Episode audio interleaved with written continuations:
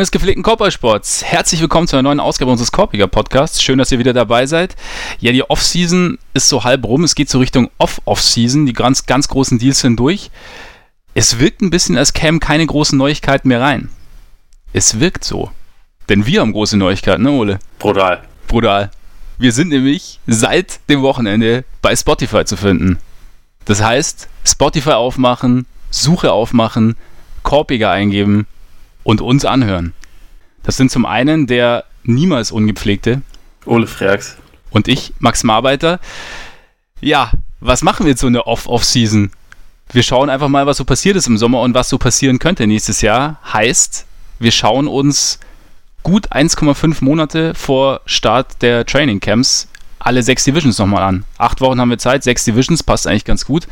Also nehmen wir uns jetzt jede Woche eine vor und wollen das Ganze anhand von festen Rubriken machen, die wir euch heute im Laufe der Sendung vorstellen werden. Dazu geben wir euch bei Twitter im Vorlauf immer noch Bescheid, welche Divisions nächste Woche geben wird. Dann könnt ihr euch schon mal überlegen, was euch interessiert. Könnt uns Fragen stellen. Haben wir letzte Woche auch schon gemacht. Hat auch schon ganz gut geklappt. Und da es momentan ziemlich heiß ist, gehen wir jetzt auch in eine verdammt heiße Division, beziehungsweise in einen verdammt heißen Bundesstaat, nämlich nach Florida und Umgebung in die Southeast Division. Wie, wie du die Übergänge schaffst, ist äh, mal wieder es absolut ist halt, ist meisterhaft. Ja, es, ist, es, kommt von, es kommt von ganz tief unten. Aber bevor wir starten, wollen wir erstmal eine ganz entscheidende Frage uns stellen, beziehungsweise auch Backup QB hat sie uns bei Twitter gestellt. Und zwar, ob es die Divisions überhaupt noch braucht, beziehungsweise was wir von den Divisions allgemein halten. Ich meine, im Endeffekt eingeführt wurden sie ja damals, weil der Privatflieger noch ziemlich weit weg war und die Teams eher Linie geflogen sind. Es war ein bisschen unbequem, großer Mann, wenig Platz, dazu Wartezeiten, Verspätungen. Also wurde es halt so gemacht, dass man häufig gegen Teams in der Nähe gespielt hat. Heute reist man etwas angenehmer. Ja, um einiges. Also so in den Anfängen der Liga und also bis rein in die 70er sind die Leute immer noch sehr, sehr viel Bus gefahren. So äh, in Boston gibt es bestimmt immer noch sehr viele Leute, die einem erzählen werden, dass Red Auerbach den Bus früher selber gefahren hat. Von daher, das waren schon alles ein bisschen andere äh, Verhältnisse, zumal dann in diesem Bus auch die ganze Zeit geraucht wurde und ja, der, die, die Standards noch etwas anders waren als heute. Profisport halt, ne? Ja, Profisport. Ja, heute sieht es ein bisschen anders aus. Also die Visions haben auch insgesamt so ein bisschen an, an äh, Wichtigkeit verloren. Ich glaube, bis 2015 war der Division-Sieger, hatte automatisch Heimrecht in den Playoffs, war auch automatisch für die Playoffs qualifiziert. Ist jetzt nicht mehr so. Ergibt auch irgendwie Sinn, finde ich. Dazu ist es ist immer noch ausschlaggebend für den Tiebreaker. Das heißt, wenn zwei Teams den gleichen Rekord haben und auch nach dem direkten Vergleich also zum Beispiel vier Spiele gehabt haben, 2-2, dann ist der äh, Division-Sieger würde dann die höhere Platzierung bekommen. Das heißt, da ist es noch irgendwie wichtig. Ansonsten entscheidet es hauptsächlich über den Spielplan. Das heißt, man spielt viermal gegen die Teams aus der eigenen Division, zweimal gegen Teams aus der anderen Conference und dann andere Division, gleiche Conference, drei bis viermal. Das wird nach einem speziellen, nach einer Fünf-Jahres-Rotation wird es festgelegt, gegen welche Teams man dreimal spielt, gegen welches man viermal spielt. So. Haben wir das, den offiziellen Teil hinter uns. Problem ist halt, dass momentan ein kleines Ungleichgewicht herrscht in der Liga. Der Westen Findest ist deutlich stärker als der Osten, sagt man. Habe ich gehört. Von dir, glaube ich sogar. Ja, es, es, könnte sein. Es klingt auf jeden Fall irgendwie nach mir. Klassischer Freaks. Ja, und die Frage ist jetzt, sind die Divisions noch zeitgemäß? Also meiner Meinung nach sind sie absolut nicht zeitgemäß. Ich bin sowieso der Meinung, dass die NBA eigentlich relativ viel mal reformieren könnte. Das sind einerseits so die, die Playoff-Seedings. Ich finde es halt albern, zumal wir das jetzt schon so oft hatten, dass irgendwie im, im Westen dann ein Team mit 46 Siegen nicht in die Playoffs rein durfte, weil es halt so viele gute Teams in der, in der Conference gibt, während im Osten irgendwie 38 Siege gereicht haben oder so. Ich sehe, sagen wir mal, das Potenzial dafür, dass das diese Saison wieder passieren könnte. Dafür ist die Division, über die wir heute sprechen, eigentlich ein ganz gutes Beispiel. Also, um dem mal kurz vorwegzugreifen, so die Hornets sind jetzt ja ein Team, das eigentlich nicht unbedingt Playoff-Format hätte in den allermeisten Szenarien, aber was einfach durch das Glück, dass sie in der richtigen Conference spielen, halt trotzdem eine legitime Chance hat und vielleicht sogar eine, eine bessere Chance hat als jetzt ein wesentlich interessanter besetztes Team im Westen eigentlich, wo es halt 10, 11, vielleicht sogar 12 Teams gibt, die eigentlich ziemlich gute Chancen haben und sich halt letztendlich den Kopf abreißen werden. Ich meine, das ist zwar natürlich auch spannend, das, das sieht man ja auch gerne, nur es wäre irgendwie nett, wenn dieses Verhältnis ein bisschen anders wäre und Ich finde, dass der Ort, wo man, wo man jetzt wohnt, die Division, wo man irgendwie vor vielen Jahren mal zugeteilt wurde, sollte letztendlich, finde ich, keine große Rolle spielen. Es ist ja teilweise eh relativ bunt zusammengewürfelt, wenn man sich so die örtliche Verteilung anguckt, was für Teams dann irgendwie in einer Division irgendwie gruppiert sind. Das sind ja teilweise trotzdem totale, total riesige Entfernungen. Für mich ist das irgendwie so ein Teil von, wie gesagt, von einigen Reformen, die ich irgendwann gerne mal sehen würde. Dazu gehört auch, dass der Spielplan ein bisschen, sagen wir mal, angepasst werden sollte, ein bisschen kleiner gemacht werden sollte, einfach um den einzelnen Spielen wieder ein bisschen mehr Wert zu geben. Und dazu auch so Sachen wie, dass ich es eigentlich albern finde, dass irgendwie im All-Star-Game, auch wenn sich da jetzt zwei Spieler ihre Teams aussuchen dürfen, dass trotzdem die Hälfte dieser Spiele, Spieler aus der Eastern Conference sein müssen, obwohl im Westen wesentlich mehr gute Spieler sind. Also das, das führt vielleicht auch ein bisschen weit, aber so das Thema Division, ich meine, ich, ich äh, mache jetzt seit über fünf Jahren, berichte ich über die NBA, so äh, hauptberuflich und ich tue mich trotzdem, trotzdem immer wieder schwer, wenn es um das Thema Divisions geht, überhaupt zu wissen, okay, da ist jetzt das Team, das, also man, man kriegt das zwar schon dann irgendwie zusammen, aber das ist jetzt, finde ich, nichts, was einem irgendwie groß präsent ist, weil, wie gesagt, also was für einen Wert hat letztendlich äh, ein Division-Titel? Waren das nicht die Clippers, wo irgendwann mal die Idee oder wo das sogar irgendwann mal umgesetzt wurde, dass Division, äh, dass ein Division-Banner aufgehängt wurde in der Halle, wo halt zigtausend Championship-Banner von den, von den Lakers hängen? Und wo Doc Rivers dann sich geweigert hat und irgendwie verlangt hat, dass sie wieder runtergenommen werden, weil es halt einfach auch Quatsch ist. Ich finde, Divisions, die sind jetzt, für uns sind sie ein ganz nettes Spielzeug, um das Ganze einzuteilen äh, um, und irgendwie zu gruppieren. Aber einen realistischen Wert sehe ich ehrlich gesagt nicht in ihnen. Was meinst du? Also ich sehe es schon ähnlich wie du. Ich also der, die, die ursprüngliche Idee, sie einzuführen, hat auf jeden Fall Sinn ergeben. Heute sieht es schon alles ein bisschen anders aus. Ähm, aber ich frage mich halt, was jetzt die Alternative gerade wäre, weil wenn, gerade wenn wir sagen, wir wollen irgendwie dieses Gleichgewicht wiederherstellen, beziehungsweise wir wollen schauen, dass wirklich die 16 besten Teams in den Playoffs spielen, müsste man ja eigentlich komplett alles auflösen. Also sagen wir haben einfach nur noch eine Liga, 30 Teams und dann jeder gegen jeden. Nur wie oft? Also ich meine, Du sagst ja dann zum Beispiel, okay, hin und sagen wir mindestens Hin- und Rückspiel, dann hast du 58 Spiele. Und dann wird die Liga aber ungern sagen, dass sie halt bei diesen 58 Spielen bleibt, weil dann fehlen nämlich plötzlich 24. Ähm, nicht schlecht. nicht schlecht, gell? so ganz schnell äh, aus der Hüfte geschossen. Ähm, genau, dann fehlen dir 24. Das heißt, du musst auf die 24 wieder irgendwie kommen. Also es ist halt irgendwie wie, und dann, oder sagst du, spielst dreimal gegeneinander, dann hast du wieder irgendwie halt eine öfter Heimvorteil, hast aber noch mehr Spiele. Also es ist irgendwie, ich meine, die, die, die Alternative, da, da, da, gehört schon ein bisschen was dazu. Ich meine, in den USA muss man ja auch sehen, ist ja dieses Ding, wie wir es hier in Europa haben, mit den, mit den Fußballligen zum Beispiel, wo es wirklich Hin- und Rückspiel gibt, so der, der Gerechtigkeit halber. In der NFL gibt es das ja auch nicht, zum Beispiel. Also es ist in den USA jetzt nicht ganz so dieses, okay, wegen, dass am Ende der Saison auch wirklich aussage, aussagekräftig, eine aussagekräftige Tabelle steht, muss jeder zweimal gegen jeden gespielt haben. Von daher ist es da vielleicht gar nicht so extrem, aber ich finde dieses wir spielen gerade bei so einem riesigen Land gegen Teams, die bei uns in der Nähe sind, finde ich auch, klingt jetzt vielleicht ein bisschen blöd, aus umwelttechnischen Gründen gar nicht so blöd. Keine Ahnung, ich meine, dieses Gleichgewicht, das wir theoretisch haben sollten, ist ja sowieso ein bisschen ungleich momentan. Das heißt, je weniger Reisekilometer, desto besser. Aber das Problem ist, ich höre immer nur, man soll was ändern, aber irgendwie die Vorschläge fehlen dann immer so ein bisschen, weil es halt einfach wahnsinnig schwierig ist zu sagen, wie löst du es jetzt auf? Also ich habe mir auch überlegt, wie, könnte man es jetzt machen, weiß ich nicht. Aber so dieses Hin- und Rückspiel und dann sagst du irgendwie die zehn geogra geografisch nächsten Teams und gegen die spielst du dann noch zweimal. Ich weiß es nicht. Oder hast du irgendwie, hast du eine Alternative parat? Naja, also letztendlich ist, ist schon das, woran es halt scheitert, ist, dass äh, wenn man jetzt sagen würde, also ich zum Beispiel fände es überhaupt nicht schlimm, wenn man sagen würde, es ist einfach Hin- und Rückspiel und das, das ist dann nicht. die Saison, die man hat und dann sortiert man nach der Bilanz, das wäre super, aber wir wissen auch, dass es nie passieren wird, weil ja, sich genau. da die Teambesitzer alle komplett dagegen stellen würden und wahrscheinlich auch die Spieler letztendlich, weil sie ja auch irgendwie erkennen, okay, wenn wir da weniger Einnahmen bekommen, äh, also wenn, wenn die Liga insgesamt weniger Einnahmen bekommt, dann bekommen auch wir weniger Geld. Ich, ich weiß zwar nicht, ob das so stimmt, weil ich meine, also wenn wir schon das Beispiel NFL haben, wo halt viel weniger Spiele sind, diese aber halt viel, viel höhere Einschaltquoten haben, ja. weil, weil ein einzelnes Spiel viel, viel mehr Wert hat irgendwie wiegelt sich das dann vielleicht auch wieder auf. Also ich meine, die NFL hat ja nicht unbedingt Einnahmenprobleme. Ich meine, letztendlich, es, es wird sowieso nicht in der Hinsicht passieren. Letztendlich das, worauf man vielleicht hoffen kann, wären so kleinere Anpassungen. Mhm. Und da könnte vielleicht heißen, dass man irgendwann zumindest sagt, okay, wir behalten zwar die Divisions bei und machen das auch von, den, ähm, von der Anzahl der Spiele, behalten wir das irgendwie bei, wie es ist, aber wir schicken dann am Ende trotzdem die besten 16 Teams einfach in die Playoffs. Oder also es gibt ja diesen Vorschlag von Bill Simmons seit über zehn Jahren, glaube ich, mit seinem Entertaining as Hell Tournament, wo halt, ich glaube, die ersten sechs Plätze in den Playoffs pro Conference irgendwie fix reserviert sind und die restlichen beiden oder der oder der letzte Platz dann halt unter allen verbliebenen Teams noch ausgespielt werden in einem ja. Turnier, wo halt die Teams, die schon die Playoffs sicher haben, quasi früher Pause haben und sich auf die Playoffs vorbereiten können und die anderen Teams halt diese Nummer noch haben. Ich fände es an sich äh, fände ich das ganz cool, das so ein bisschen zu reformieren, weil ich meine, wir wissen alle, 82 Spiele ist einfach eine verdammt lange Saison und alles, was das irgendwie so ein bisschen auflockern und abwechslungsreicher machen kann, wäre für mich willkommen.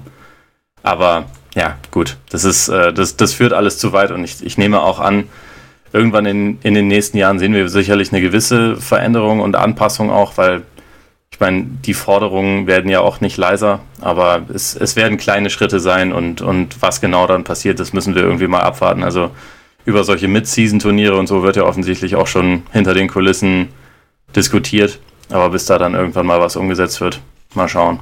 Ja, auf jeden Fall. Also ich sehe auch so, es wäre ganz cool, wenn man, wenn man was ändern würde. Ich glaube aber einfach nicht, also gerade wenn es um die, um die Balance in der Liga geht, dass die Divisions das Problem sind. Die wurden früh eingeführt, sind jetzt heute vielleicht nicht mehr zwingend notwendig, aber ich glaube, das einzige eigentliche Problem in Anführungszeichen sind dann die Conferences. Ja.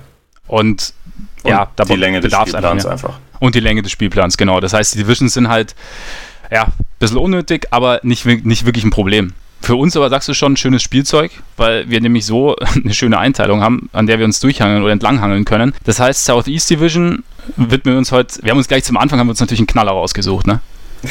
Also haben wir gedacht. Wahrscheinlich ist es die. Siehst du, jetzt fehlt mir wieder der Überblick, aber ich würde fast behaupten, das ist wahrscheinlich die. Nun ja. Wie, wie drückt man das nett aus? Frustrierendste Division der NBA ist, vielleicht für die nächste Saison? Möglich. Die, ich glaube, die Central Division ist da auch noch ganz gut dabei. Ja, das, das halt der Grieche und der Finne sind da drin. Stimmt, der Grieche und der Finne. Das alles schon Richtig. ein bisschen auf. Ja, gut, und ja klar, ich meine, der Finne sowieso. Ja, aber die Southeast ist schon, ja, eine Nummer für sich mit. Ja. Also wir können ja mal ganz kurz die Teams für alle, die auch Überblickprobleme haben, die Atlanta Hawks, Charlotte Hornets, Miami Heat, Orlando Magic und als grüner Abschluss die Washington Wizards. Also sie heißt Southeast Division seit geraumer Zeit, aber wir haben uns halt gefragt, ob der Name noch so passend ist, beziehungsweise ob der Name für jede Division noch so passend ist und haben uns deshalb überlegt, dass wir als Korbiger Podcast uns für jede Division, die wir uns anschauen, auch einen neuen Namen überlegen für die anstehende Saison. Also quasi eine Art Motto oder ein Synonym, das für die komplette Division für die kommende Saison stehen kann.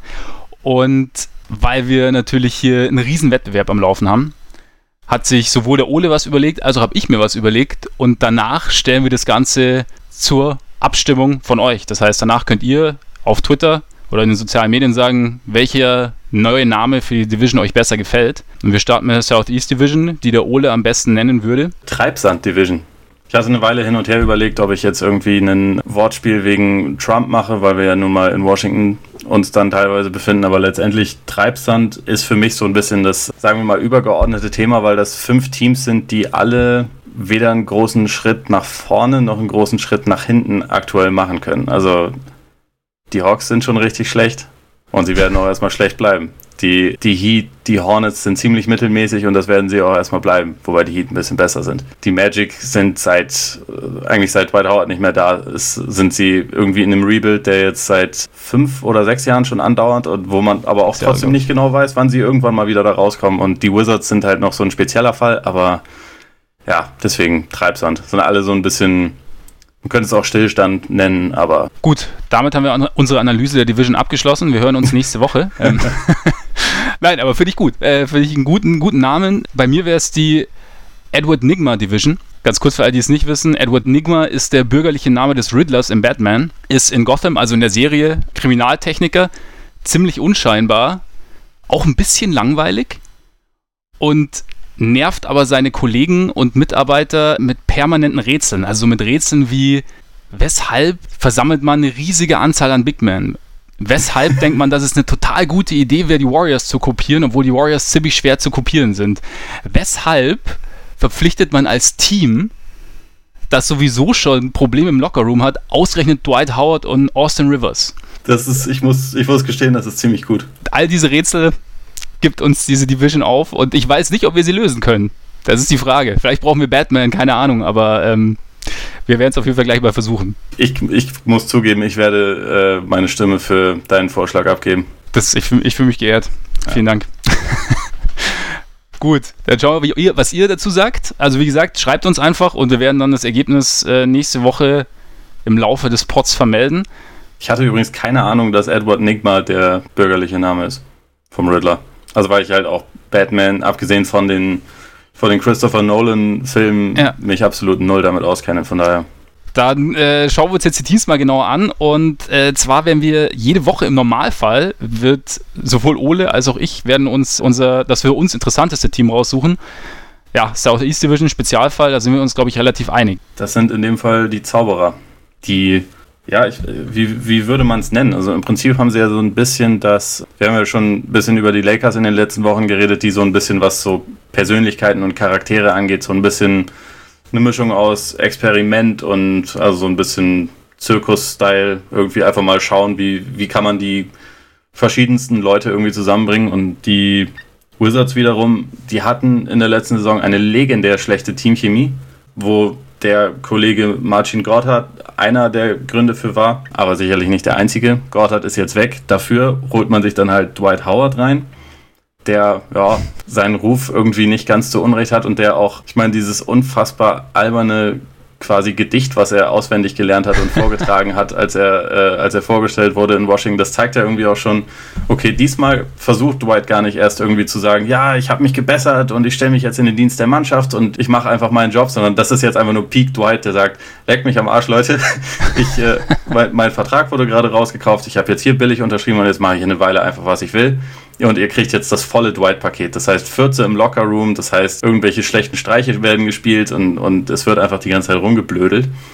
Dazu kommt dann auch mit Austin Rivers, der, ja, weiß ich ehrlich gesagt gar nicht. Ich, ich sehe die Verpflichtung jetzt nicht so kritisch, also auch einfach, weil es in einem Trade für äh, Gotthard war. Austin Rivers hat definitiv den Ruf weg und das wahrscheinlich auch nicht ganz zu Unrecht, dass er ein ziemlich arroganter Typ ist und sich halt so ein bisschen selbst überschätzt. Aber ich meine, damit passt er super rein bei den Wizards, oder? Richtig. Ich finde aber, die Wizards sind für mich immer so ein Team, das einfach den, das permanent über sich selbst sprechen muss. Also permanent wieder rausstellen muss, wie unfassbar gut ist. Ich meine, die, Cavaliers hatten jahrelang Angst vor den Wizards und irgendwie, also es ist so typ, ja, so ein typisches Team der Worte irgendwie. Also klar, es war, keine Ahnung, es hat, sie, sie konnten es nie, sie konnten es nie umsetzen. Also war auch, es war auch irgendwie Pech dabei, zum Beispiel 2015, als sich, als sich Wall die, die Hand gebrochen hat in Conference Semifinals war es, oder? Gegen die Hawks ja, genau, damals. Gegen die Hawks genau, wo sie eigentlich auch das bessere Team waren und eigentlich auch viel darauf hingedeutet hat, dass sie es packen könnten.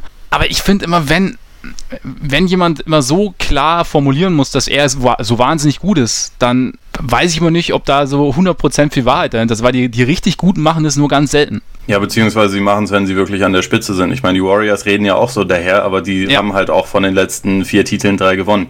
Richtig, richtig. Und Oder LeBron Wizards sitzt auch mal in der Finals Pressekonferenz und sagt, hey, ich bin der beste Spieler der Welt. Aber ja er hat es halt irgendwie auch unter Beweis gestellt. Anthony Davis zum Beispiel sagt noch gar nichts, obwohl er unfassbar gut ist. Ja, das ist bei, bei den Wizards, das stört mich. Also ich meine, andererseits finde ich es auch relativ lustig, aber... Ähm, Entertainment-Faktor ist auf jeden Fall hoch.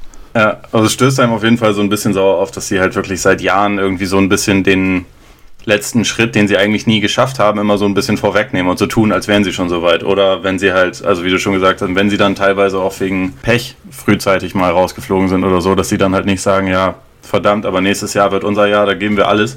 Dann kommen halt so Aussagen wie, ja, Cleveland ist froh, dass sie uns aus dem Weg gehen konnten. Oder so ein Scheiß, weil sie halt gegen die Celtics verloren haben. So, ich meine, warum?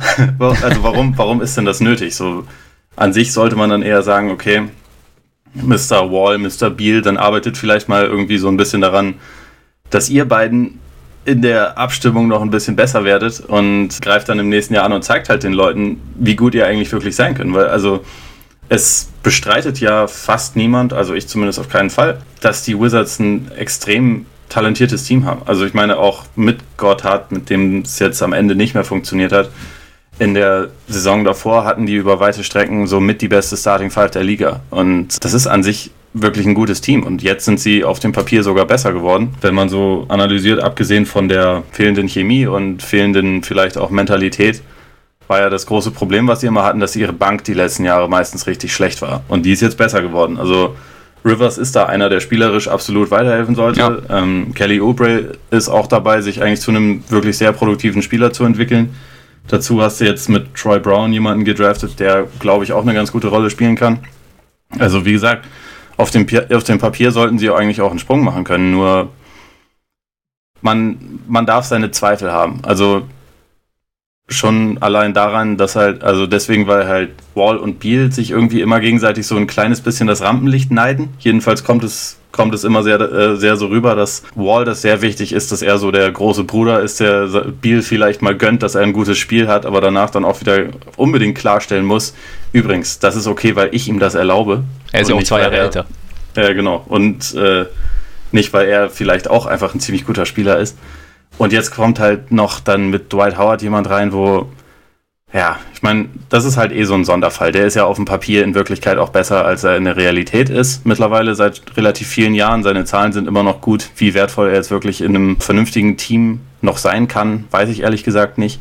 Und man hat halt einen sehr, sehr toxischen Mix. Also die sind definitiv ein sehr faszinierendes Team für die nächste Saison, würde ich sagen sehe ich genauso. Also für mich ist auch, was du jetzt gerade gesagt hast, also ist für mich so der Punkt. Also für mich sind die Wizards immer oder schon seit Jahren einfach ein Team, bei dem Talent und maximale Leistungsfähigkeit so ein bisschen auseinandergehen. Also sie irgendwie, sie, sie bringen das Talent, wenn es darauf ankommt, nie komplett aufs Parkett, eben aus den ganzen Gründen, die du vorher angesprochen hast. Und ich bin mir halt eben nicht sicher, also theoretisch haben sie jetzt noch mehr Talent angesammelt, ich bin mir aber nicht sicher, ob sie das jetzt auch wirklich zeigen können.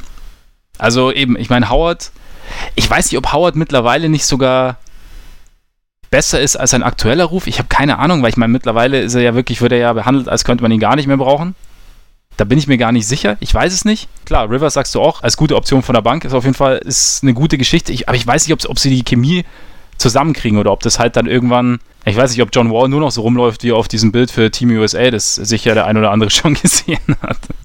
Bei dem Bild hat man auf jeden Fall gesehen, dass er die Verpflichtung von Dwight Howard noch nicht komplett verarbeitet hatte. Also Vielleicht war es auch unmittelbar, er hat die Nachricht bekommen und dann wurde auf den Auslöser gedrückt. Das muss, das muss man ja bei Wall leider so ein bisschen dazu sagen. Ich bin eigentlich, also von seinem Spiel eigentlich wirklich ein ziemlich großer Fan. Ich sehe den unheimlich gerne spielen, wenn er, ähm, wenn er einen guten Tag hat. Und er hat in den letzten Jahren teilweise auch in den Playoffs ziemlich legendäre Spiele äh, abgeliefert. Oder, also, was heißt legendär, aber also ziemlich überragende und war mhm. 2017 abgesehen von LeBron vielleicht oder wahrscheinlich der beste Spieler in der Eastern Conference in den Playoffs. Ich bin da schon ein Fan von. Nur was, mir, was mich bei ihm halt stört und da, dazu passt halt dieses Bild.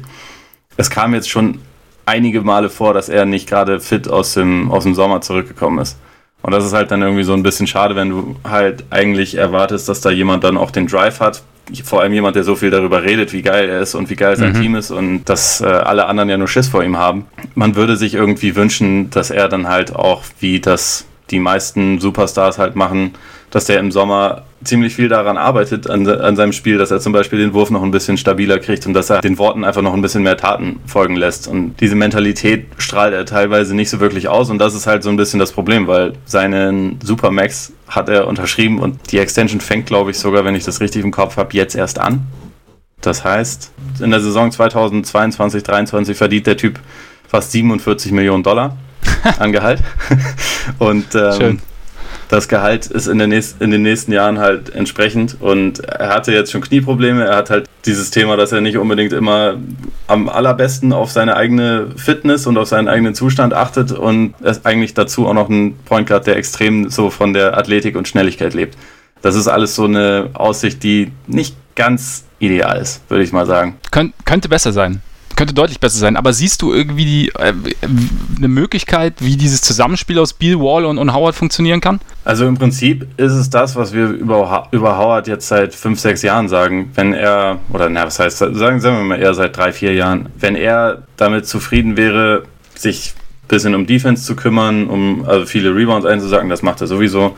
Und vorne halt in erster Linie einfach ein effektiver Blocksteller und ähm, Rollman sein würde, wofür er athletisch immer noch in der Lage wäre, auch wenn er nicht mehr diese Präsenz ist wie früher, dann könnte der absolut ein wertvoller Spieler sein. Das Problem ist halt, Dwight Howard hat, auch wenn er öfter mal was anderes gesagt hat, das halt noch nie gemacht und er war auch noch nie damit zufrieden, wenn er quasi offensiv eigentlich mehr ein gut bezahlter Rollenspieler war. Er wollte immer irgendwie gerne noch Touches haben im, im Post, obwohl er da seit Jahren kein effektiver Spieler mehr ist. Er arbeitet jetzt irgendwie am Dreier, obwohl er noch nicht mal Freiwürfe jemals wirklich gelernt hat.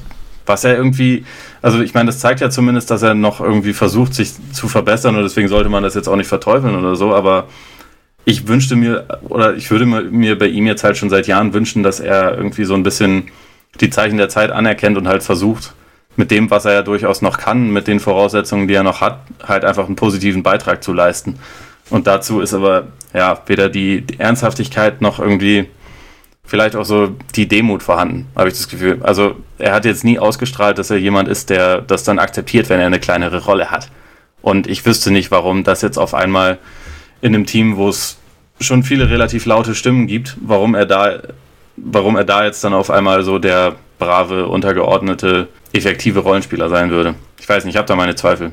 Ey, ich sehe es ähnlich. Der Wille müsste da sein. Ich sehe aber auch noch nicht genau. Also, ja, gut, du kannst ja nie aus der Ferne, woher. Also, es ist ja jetzt wirklich komplett Glaskugel und mit ein bisschen Erfahrungswerten aus der Vergangenheit. Ist so ein bisschen ich wie sagen, bei Mello. Es sind schon relativ viele Erfahrungswerte. Es also, sind viele er hat in den letzten Jahren nie bei einem, in einer, war nie in einer Situation, wo er nicht nach ein paar Wochen oder Monaten angefangen hätte zu meckern, dass seine Rolle ja, nicht Ja, das stimmt, das stimmt, das stimmt. Ja, also, mein, gut, die Erfahrung lehrt einen, dass es wahrscheinlich, oder was heißt wahrscheinlich, dass es gut sein kann, dass ich, dass ich das nicht so ausgeht am Ende, dass, dass er eine neue Rolle akzeptiert und sagt, okay, wie du sagst, ich, ich äh, stelle Blöcke, ich rolle ab und greife Rebounds und verteidige. Wenn es klappt, wäre es gut. Ich, ich sehe, ja, ich, ich tue mich auch sehr, sehr schwer, da irgendwie das als großes Ganzes, als großes funktionierendes Ganzes zu sehen. Von, von daher finde ich aber zum Beispiel jetzt die Verpflichtung von Jeff Green gar nicht so interessant, als, als Locker-Room-Guy sozusagen. Weil, weil Jeff Green ja schon eigentlich als, als relativ guter Mann im Lockerroom gilt. Ich weiß nicht, ob der da so ein bisschen vielleicht einen positiven Einfluss gewinnen kann, auch nach seinen Erfahrungen jetzt so mit den, mit den Cavs. Und ja, grund grundsätzlich mit seinen Erfahrungen. Er war ja jetzt bald bei allen Teams. Also, ja, alles ja, gesehen. Hast, hast, du schon recht. Also, ich meine, eine viel schwierigere Situation teammäßig als das, was letzte Saison in Cleveland war, werden sie wahrscheinlich auch in, in Washington relativ schwer reproduzieren können. Auch wenn man dazu sagen muss, dass es in Washington teilweise letzte Saison schon so wirkte, als würden sich Spieler am liebsten nach oder vielleicht sogar schon während dem Spiel prügeln. Aber wer weiß, ich meine, es kann schon sein, dass Green da einen positiven Einfluss hat. Und also bei, also ich meine, ich, ich will das jetzt auch nicht so darstellen, als wären die Wizards irgendwie ein komplett perspektivloser, mieser Haufen. Das, da, das glaube ich nicht. Ich halte sie auch in, dem, in der Division auf jeden Fall für das beste Team, auch wenn das jetzt vielleicht nicht super viel aussagt, weil es die beste Division ist. Aber ich denke schon auch, dass sie halt wieder eine einigermaßen okay Saison spielen werden und in die Playoffs kommen. Nur um irgendwie so einen weiteren Schritt zu machen, da fehlt mir dann irgendwie doch die Fantasie. Einfach weil ich bei den Charakteren, die da so versammelt sind, einfach so langsam ein bisschen das Vertrauen darin gewinne, dass sie so diese, diese Kurve kriegen und sich auch zusammenraufen. Also bei Wall und Beal und, und Morris und Porter, die spielen ja jetzt alle schon eine ganze Weile zusammen. Das ist ja nicht so, dass das jetzt irgendwie erst der zweite Versuch wäre oder so, mhm. sondern das ist, glaube ich, der fünfte oder so, die, also zumindest äh, Wall, Beal und Porter schon zusammenspielen. Das ist auf jeden Fall schon eine ganze Weile. Ich denke auch, dass wahrscheinlich irgendwann der Moment kommen wird, wo äh, Washington diesen Kern versucht aufzusplitten. Vielleicht noch nicht in dieser Saison. Da ist halt auch so ein bisschen das Problem, dass äh, Wall, Beal und Porter alle Max-Deals haben. Äh, Wall halt diesen Mega-Vertrag. Porter hat halt 2016 äh, in dem Sommer, in dem alle verrückt geworden sind, so einen Max-Deal bekommen, den er, obwohl er ein guter Spieler ist, absolut nicht rechtfertigt. Und deswegen ist wahrscheinlich auch Beal dann der Einzige, der einen wirklich signifikanten Trade-Wert hat aktuell sei es ein bisschen schwierige, äh, schwierige Situation. Deswegen werden sie jetzt, denke ich, auch diese Saison einfach versuchen, das Beste daraus zu machen. Also wenn diese Deals, die sie da gemacht haben, was Positives haben, sind sie ja auch, also dass das alles sehr kurzfristige Sachen sind. Da kann man jetzt mal schauen. Das ist auf jeden Fall, es hat schon irgendwie was von einem Experiment. Und vielleicht überraschen sie uns. Ich äh, gehe nicht davon aus. ich tue mich auch schwer. Ich, ja, also ich finde, so, wie du sagst, also ich finde von, vom, vom Talent her ist da auf jeden Fall einiges da und sie sind kein Katastrophenhaufen, was das Spielerische angeht. Also sie sind für mich auch ein, auch ein fixer Playoff-Kandidat. Riesenüberraschung im Osten. Aber nee, also ich, ich bin mal gespannt. Also wie gesagt, deshalb interessant ist das Team. Also da ist halt so viel mehr als nur das Spielerische. Und ich denke mal, die eine oder andere Story wird es schon geben während der Saison. Wenn es keine gibt, umso besser für die Wizards, weil dann heißt, dass die ganze Sache halbwegs funktioniert. Sie werden auf jeden Fall in meinen Augen die Division als Erster abschließen. Wie siehst du das? Ja, das ist auch mein Tipp. Sehr gut. Dann können wir direkt mal zur nächsten Kategorie kommen. Der beste Spieler der Division. Und zwar sowohl heute als auch in drei Jahren. Heute ist es John Wall. Ja. Und zwar relativ knapp vor Bradley Beal. Siehst du auch so? Habe ich genauso. Und in drei Jahren? habe ich Bradley Beal. Und zwar einfach aus dem Grund, äh, dass Bradley Beal zwei Jahre jünger ist, erstens. Und ich glaube auch noch mehr Potenzial hat als John Wall, beziehungsweise John Wall mit seiner verletzten Historie da dann irgendwann und seiner Athletik, die für seinen Spiel dann doch extrem wichtig ist, da vielleicht irgendwie eine geringeres, ein geringeres Ceiling hat, zumal, zumal er auch noch nicht unter Beweis gestellt hat, dass er jetzt seinen Wurf so richtig unter Kontrolle kriegt. Und ich denke, da könnte Biel schon noch, sollte er denn nicht getradet werden, wie du gerade sagst, habe ich ehrlich gesagt gar nicht dran gedacht, dass das natürlich auch noch eine Option sein könnte. Sehr intelligent. Deswegen Bradley Beal für mich in drei Jahren bei dir. Hassan Whiteside. War ein Witz. Nein, ich. Ähm, okay, ja, gut.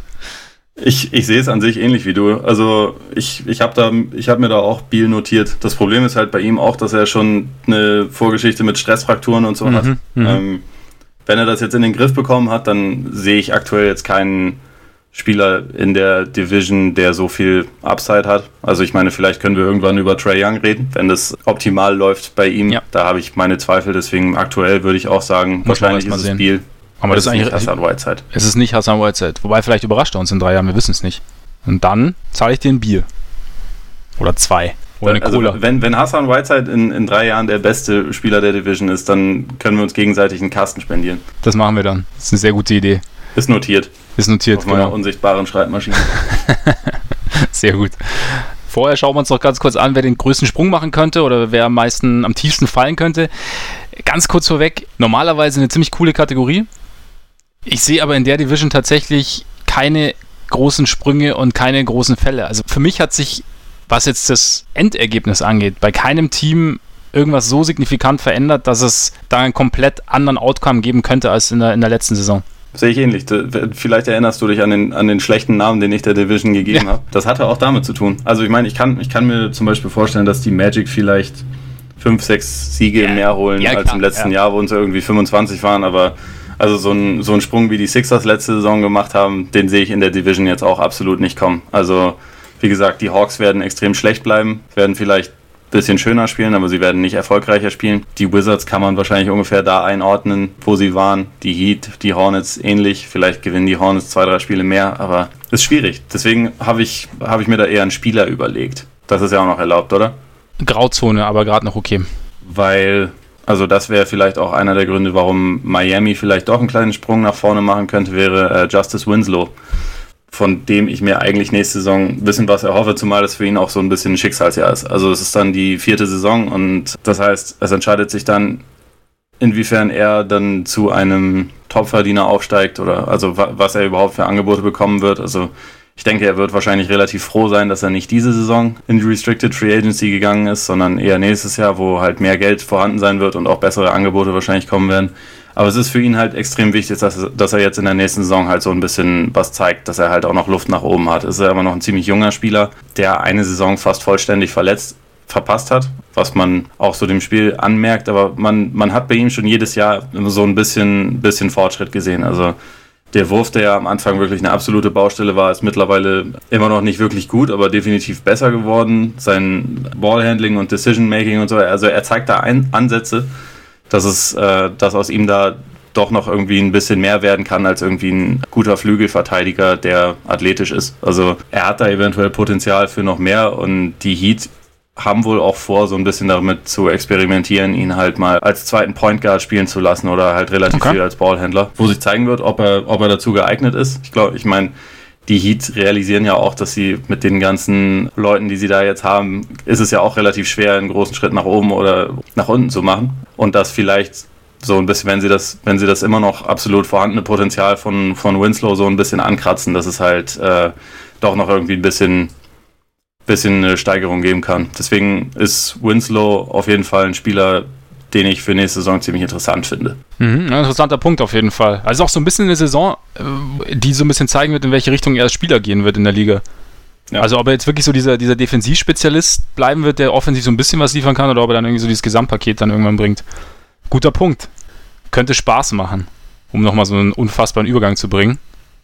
Jetzt kommen wir nämlich zum größten potenziellen Spaßfaktor. Stark, oder? Ja, voll. Da haben wir uns überlegt, das kann, das kann alles Mögliche sein. Also es, es kann einfach ein, ein, Team sein, das als Team Spaß macht, es kann ein einzelner Spieler sein, es kann aber auch irgendwie eine, eine besonders spaßversprechende Konstellation sein. Es ähm, können nur keine Wortspiele von Dwight Howard sein. Es dürfen keine Wortspiele von Dwight Howard sein. Was ist es denn bei dir? Also eigentlich die Hawks, würde ich mal sagen. Okay. Ähm, die, wie gesagt, wahrscheinlich das schlechteste Team der Eastern Conference sein werden. Vielleicht das schlechteste Team der gesamten NBA. Traue ich ihnen auf jeden Fall zu. Aber Spaß im Sinne von, vielleicht kann Trey Young ja doch so ein bisschen seinen Offensivstil, den er am College gespielt hat, so auf die NBA übertragen. Also ich meine, ich habe da zwar ein bisschen meine Zweifel, weil er halt schon doch eher ein ziemliches Hemd ist und glaube ich mit der Physis der NBA erstmal nicht wahnsinnig gut zurechtkommen wird, aber wenn er das irgendwie mit der Zeit schafft, dieses äh, wurffreudige, extrem, seine, seine, extrem gute Übersicht irgendwie aufs, aufs äh, Spiel zu übersetzen und dann halt regelmäßig mit irgendwelchen Zauberpässen auffährt, dann könnte ich mir vorstellen, dass die Hawks, auch wenn sie, wie gesagt, nicht gut sein werden, zumindest spielerisch ziemlich viel Spaß machen. Ich hatte jetzt auch keine Lust, noch, noch mehr über die Wizards zu reden, sonst hätte ich die hier auch nennen können, aber Trey Young wäre auf jeden Fall jemand, der so, so ein bisschen, ja, der definitiv das Potenzial dafür hat, dass es Spaß machen kann. Wie gesagt, ich bin nicht, nicht zu 100% davon überzeugt, dass das richtig gut wird, aber es könnte gut werden. Und dann, also hat er definitiv das Potenzial, so eins der zuschauerfreundlichsten Spiele in der NBA zu haben, glaube ich. Das macht ja auch so ein bisschen den Spaßfaktor aus, so diese Suspense sozusagen, ob es dann am Ende ja. funktioniert oder nicht. Also es ist ja auch nochmal was, noch ein spannender zusätzlicher Faktor irgendwie. Ja, ja. Ist ja grundsätzlich halt einfach bei so, bei so hohen Picks. Vor allem, wenn sie halt irgendwie so, so ein spezielles Paket sind wie Young. Bei dem halt ja. irgendwie so, so viel Talent vorhanden ist, aber man nicht genau weiß, funktioniert es, funktioniert es nicht und wo es, wo es einerseits viel Talent gibt, andererseits viel, viele Fragezeichen. Also da bin ich, bin ich auch gespannt. Bei mir sind es äh, tatsächlich die Magic. Ich erwarte ein Offensivfeuerwerk. Ist es so? Nein. Nee, offensiv wird es wahrscheinlich wieder ein bisschen mau aussehen, weil sie, weil sie haben immer noch keinen Playmaker. Sie haben auch jetzt auch nicht die Spieler, die, sich, die wirklich wahnsinnig gute Shot Creator sind, also weder für sich selbst noch, äh, noch für, die, äh, für die Mitspieler. Aber sie sind sehr, sehr lang und sehr, sehr groß. Und GM John Hammond, der war ja auch schon in Milwaukee und äh, hat da den Kollegen Janis gedraftet hat sich da, also es, es war, das ist auch die, die, die Philosophie der Magic ist tatsächlich, sich so viele Spieler mit so großer Wingspan wie möglich zu holen und allerdings nicht wie damals, als äh, Biombo, Bismarck Biombo geholt wurde und, und Sergi Bakker geholt wurde, um äh, hinten so eine Art Twin Towers zu bilden, denen allerdings so ein bisschen die Athletik gefehlt hat, sondern dieser, diese athletische Komponente ist extrem wichtig bei den Magic. Also es soll so ein bisschen, also Switchability, wie es so schön heißt, was wir jetzt auch bei den Rockets gesehen haben, was da sehr gut funktioniert hat gegen die, gegen die Warriors, auch in den Playoffs. Äh, das wollen die Magic bis zum Erbrechen, glaube ich, zelebrieren. Also man hat es auch in der Summer League schon ein bisschen gesehen, indem sie halt einfach mit Mo Bamba, den sie jetzt gedraftet haben und ja. Jonathan Isaac. Jonathan Isaac, genau. Den Namen, das kriege ich irgendwie nicht gebacken, ne? Wir werden es irgendwann lernen. Ist auch schwer. Ja. Die, Sind ja immer äh, neue. Ja, die äh, ein ziemlich langes athletisches Bigman-Duo äh, bilden und da einfach versucht haben, irgendwie fast alle Passing-Lanes zuzumachen. Also sie haben auch Jerry Grant, haben sie ja von den Bulls geholt, der jetzt kein wahnsinnig guter Playmaker ist, der aber für seine Position ein Stück größer ist, auch eine große Wingspan hat. Sie haben ähm, ihre zweite, äh, Zweitrunden-Picks, Melvin Fraser und äh, Justin Jackson, sind auch relativ lang und haben relativ lange Arme.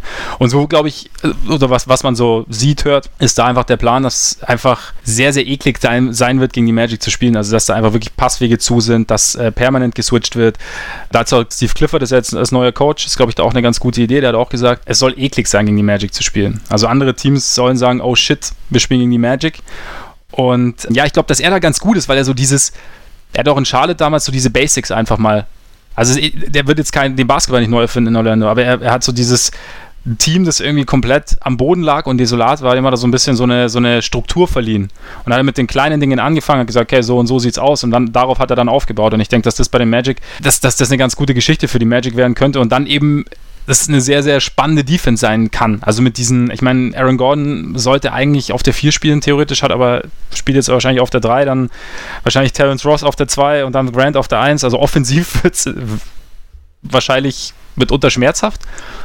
Ja. Aber defensiv könnte das, könnte das sehr interessant werden und es könnte äh, Gegner teilweise wirklich in die Verzweiflung treiben. Also da bin ich sehr gespannt. Ja, mal zu sehen, wie dann so ein, so ein bisschen anderes Konzept funktionieren kann, weil es ja eigentlich eher weggeht von der Länge. Aber ich meine, bei, bei Bamba oder Isaac haben wir gesehen, die können auch draußen an, an, der, an der Dreierlinie, können sie theoretisch auch verteidigen können kleinere Spieler vor sich halten, auch wenn es natürlich nicht optimal ist, aber das ist so ein bisschen mein kleiner Spaßfaktor in der Southeast Division. Ja, also wie, wie, du schon gesagt hast, bei den Magic ist es einfach auch irgendwann mal wieder Zeit, dass sowas ähnliches wie eine Identität erkennbar wird, nachdem man jetzt wirklich seit Jahren irgendwie immer wieder hochgedraftet hat, aber abgesehen von Gordon keinen einzigen Spieler dabei irgendwie bekommen hat, mit dem man irgendwie noch langfristig plant. Und selbst bei Gordon, ich meine, der hat zwar jetzt seinen Deal bekommen, aber der ist ja rückwärts gerichtet. Das heißt, er verdient jetzt mehr als dann in den, in den späteren Jahren. Jetzt sind es 21,6 Millionen und dann wird es jedes Jahr ein bisschen weniger. Das zeigt jetzt irgendwie für mich auch nicht, also das zeigt für mich irgendwie aus, sie haben jetzt das Geld, deswegen geben sie es ihm. Ob er jetzt aber langfristig irgendwie der Franchise-Player sein wird oder so, da sind die auch skeptisch. Und genau, also sie, sie versuchen jetzt erstmal, glaube ich, relativ viel, um diese Defensivstärke dann von den, ja. von den Bigs aufzubauen. Ich bin auch mal gespannt, ob man jetzt vielleicht, ob das jetzt vielleicht mal das Jahr ist, in dem man endlich den Nikola Vucevic-Trade sieht, den man eigentlich seit, seit drei Jahren heraufbeschwört. Ich meine, jetzt haben sie mit Moskau, übrigens ganz wichtig, ne? Stark, in, ja. Ein Trade innerhalb der Division, soll ja nicht äh, außer Acht fallen. Moskau ist quasi der neue Biombo. Und Isaac und, und Bamba und Gordon, die, die sind ja auf den großen Positionen dermaßen überbesetzt. Also eigentlich kann man Vucevic fast nur wünschen, dass er da irgendwie dann mal vielleicht getradet wird. Das ist ja jetzt ein auslaufender Vertrag. Die Magic haben halt einfach überhaupt gar keine Balance. Also auf den kleinen Positionen fehlt es irgendwie an fast allem dafür gibt es halt ein mega Überangebot so auf Center. Also da muss auf jeden Fall noch ein bisschen was passieren, aber du hast schon recht, wenn dann diese, wenn dann diese äh, vier, fünf Spieler mit langen Armen und überall herumfliegenden Gliedmaßen genau. auf dem Feld sind, dann wird das wahrscheinlich wirklich nicht wahnsinnig viel Spaß machen, gegen sie zu spielen. Also zumal der auch so jemand wie Jonathan Simmons auch immer noch rumläuft, der Richtig. auch noch ein sehr guter Verteidiger eigentlich ist. Richtig. Könnte interessant werden. Was vielleicht auch interessant, also wir, wir schauen ja immer so, wir schauen immer so aufs Kleine, ne? Wir schauen uns immer die, ja, wie, wie spielt Team A, wen hat Team A verpflichtet, was macht Team B, welches neue Defensivkonzept, aber das große Ganze kann ja auch durchaus interessant sein. Deswegen haben wir uns überlegt, gibt es für jede Division einmal das interessanteste Big Picture. Das heißt, da kommt alles mit rein. Also da geht es um vielleicht noch vorhandenes Personal, das aber irgendwie so ein bisschen aufgefrischt werden muss, um eine Philosophie, die der, die, die Franchise über Jahre hinweg hatte, über komische Vertra bis zu komischen Vertragssituationen, irgendwelche persönlichen Befindlichkeiten, die sich irgendwie lösen lassen müssen. Also alles und was wie alles zusammenspielt. Und unser interessantes Big Picture für die Southeast Division sind Überraschungen, die Miami Heat. Da liegt nämlich einiges im Argen. Also sie haben jetzt, die Free Agency waren sie ziemlich wenig aktiv. Hatte ganz einfach Grund, sie hatten einfach keinen Cap Space. Also sie sind, glaube ich, jetzt schon 20 Millionen drüber haben aber weder mit Dwayne Wade verlängert bis jetzt, noch mit Udonis Haslam, noch mit Wayne Ellington. Haben damit auch noch. Ellington haben sie, glaube ich, mittlerweile gemacht. Haben sie mittlerweile so gemacht? Ja, okay. Doch. okay. Der hat für, für, sechs, Jahr, äh, für sechs Millionen Für 16 Jahre unterschrieben. 600 Jahre, genau. Okay, also mit Wayne Ellington verlängert, aber haben damit immer noch nicht die erforderliche Mindestanzahl an Spielern im, im Kader. Und äh, ich glaube, sonst haben sie nur Derek Jones Jr., der letztes Jahr, nachdem er von den Suns entlassen wurde, erst einen Two-Way-Contract bekommen hatte. Und äh, den haben sie jetzt für ein Jahr verpflichtet plus ein Jahr auf, äh, mit Teamoption. Ja, und sonst war es wenig bis jetzt. Wie gesagt, aber sie sind halt schon über 20 Minuten über dem Cap Space, was eben daran liegt, dass sie vor zwei Jahren, glaube ich, war es, dem Kollegen Hassan Whiteside, seines Zeichens bester Spieler der Southeast Division in drei Jahren, einen ziemlich dicken Vertrag gegeben haben und Tyler Johnson auch noch einen ziemlich dicken Vertrag gegeben haben, Problem war jetzt so ein bisschen, dass die beiden Kollegen in den Playoffs jetzt nicht die, also sie sind die Topverdiener, haben aber nicht die markanteste Rolle gespielt. Also von daher versuchen die Heat anscheinend, da die beiden so ein bisschen loszuwerden. Mit Whiteside gab es ja auch immer wieder Probleme. Whiteside hat jetzt gesagt, er würde den Streit gern beilegen. Also es ist alles so ein bisschen, ja, geht, man weiß nicht genau. Dazu haben die Heat eigentlich nach dem LeBron-Abgang eine relativ interessante Philosophie entwickelt, irgendwie weniger bekannte Spieler oder weniger hoch zu draften oder weniger bekannte Spieler zu holen und dann durch viel Disziplin, durch eine eigene Identität dann irgendwie zu sehr, sehr, sehr brauchbaren NBA-Spielern zu machen. Also Derek Jones Jr. selber ist, ist glaube ich, auch relativ interessant mit seinem Mix irgendwie so aus Athletik und jetzt auch laut Summer League, gut war Summer League, aber einem relativ soliden Jumper, guter Defense. Ja, aber sie wollen trotzdem, ist jetzt so ein bisschen der Plan scheinbar, dass sie nächstes Jahr, für nächstes Jahr Cap Space für einen Max Play oder für einen Superstar bekommen. 2019 sind ja einige, haben wir ja einige interessante Free Agents. Ja, und da wird es jetzt interessant sein zu sehen, wie sie, wie sie das Ganze so angehen in der Saison. Also, weil Tanking gibt es ja auch nicht in Miami, geht unter Pat Riley sowieso nicht, weil dann ähm, lädt der Pate zur Audienz. Ja. Also von daher bin mal gespannt, was da so passiert. Also, wie, wie siehst du die Heat so? Ich finde es extrem schwer, einfach weil sie, es sind ja nicht nur dann Leute wie Whiteside oder Tyler Johnson, die offensichtlich absolut überbezahlt sind, sondern sie haben ja auch sonst einfach ziemlich viele langfristige Verträge. Deswegen ist es auch extrem schwer, da irgendwie jetzt innerhalb von einem Jahr rauszukommen. Also da müsste eigentlich schon ziemlich viel passieren. Ich meine, Allein schon jetzt Leute, die mindestens 10 Millionen verdienen, auch in der Saison über, also in der Saison nach der nächsten. Da verdient Goran Dragic, okay, Player Option, 19 Millionen. Das ist okay, ist ein guter Spieler, auch wenn er langsam ein bisschen älter wird. Dion Waiters verdient da noch 12 Millionen, das Jahr darauf immer noch garantierte 12,6 Millionen. George Richardson, okay, ist ein guter Spieler, aber der verdient noch bis zur Saison 2021, 2022 immer 10 bis 11 Millionen. Dann hast du James Johnson, der jetzt kommende Saison über 14 Millionen verdient, die Saison danach über 15 und dann noch eine Spieleroption für ein drittes Jahr zu 16 Millionen hat, was halt einfach zu viel Geld ist. Und Kelly Olynyk, auch nicht vergessen. Jetzt 12,5, dann 13, dann 13,6. Das sind halt einfach extrem viele Großverdiener. Und also ich glaube, an den Heat kann man so ein bisschen sehen, wie, wie sich viele Teams gerade in diesem ähm, Sommer von 2016 mit dem Cap Spike, wie sie das einfach teilweise ein bisschen falsch berechnet haben. Also ich glaube, ähm, viele Teams haben einfach gedacht, okay, wir können jetzt hier eigentlich jeden Vertrag raushauen, weil das Geld steigt sowieso an und wenn wir die dann nicht behalten wollen, dann kann man das ja immer noch traden. Und sind deswegen bei allem mitgegangen. Ich meine, Tyler Johnson hatte damals ja dieses äh, Angebot, also ein Offersheet aus Brooklyn bekommen, wo jeder ja, gewusst genau. hat, das ist eigentlich viel zu viel Geld. Und auch die Heat sich mit Sicherheit gedacht haben, das ist zu viel Geld. Selbst Tyler Johnson hat später zugegeben, dass er, nachdem er diesen Vertrag unterschrieben hatte, in sein Badezimmer gekotzt hat, weil er, weil er damit überhaupt nicht klarkam, wie viel Geld das ist. Und das ist ja irgendwie auch verständlich. Ja. Nur da sind extrem viele äh, Teams haben halt irgendwie den Fehler gemacht, dass sie dachten, das geht jetzt immer so weiter und Geld ist jetzt auf einmal was ganz anderes in der NBA, einfach weil so viel Neues reinströmt und man macht das erstmal und wenn dann äh, irgendwie ein Superstar verfügbar ist, dann braucht man ja auch einigermaßen dicke Verträge, die man irgendwie als Trademasse benutzen kann. Also an sich ist das wahrscheinlich auch nicht falsch, nur sie haben einfach zu viele davon. Und äh, Whiteside sah mal für anderthalb oder zwei Saisons aus wie jemand, der vielleicht einen Maximalvertrag rechtfertigt. Also meiner Meinung nach jetzt vom Spielverständnis nie, aber äh, er hatte, er war ja zumindest extrem umworben und da im Sommer 2016 die, die Mavericks wollten ihn ja auch unbedingt haben. Da war das dann irgendwie klar, okay, Max Deal. Und jetzt sitzt man aber halt darauf. Sicherlich würden sie ihn gerne traden äh, und auch lieber, lieber gestern als, als heute, weil er als Typ schwierig ist, weil, weil sich die NBA jetzt innerhalb dieser kurzen Zeit schon wieder spielerisch von Typen wie ihm weiterentwickelt hat und weil er halt auch so rein von der Persönlichkeit her eigentlich überhaupt nicht nach Miami passt. Also zu diesem, ich, ich war ja letzte Saison einmal da und so, du hast das irgendwie schon das Gefühl, dass die alle so ein bisschen diese, ja, diese Mentalität von, von Riley und von Spolstra und auch von Alonso Morning, der da immer noch rumläuft, von Joan Howard und so, die alle Ex-Spieler sind, die irgendwie versuchen, diese Philosophie so ein bisschen vorzuleben. Dass äh, die sich eigentlich alle versuchen, dem unterzuordnen. Und Whiteside tanzt er halt komplett aus der Reihe. Der hat sich ja während der Saison schon hundertmal irgendwie darüber beschwert, dass er, äh, dass seine Rolle zu klein ist und solche Sachen. In den Playoffs war er dann einfach spielerisch richtig schlecht und hat sich dann wiederum auch wieder darüber beschwert, dass er ja nichts machen darf und dass er eigentlich zu gut ist, um nur Blöcke zu stellen und alles Mögliche.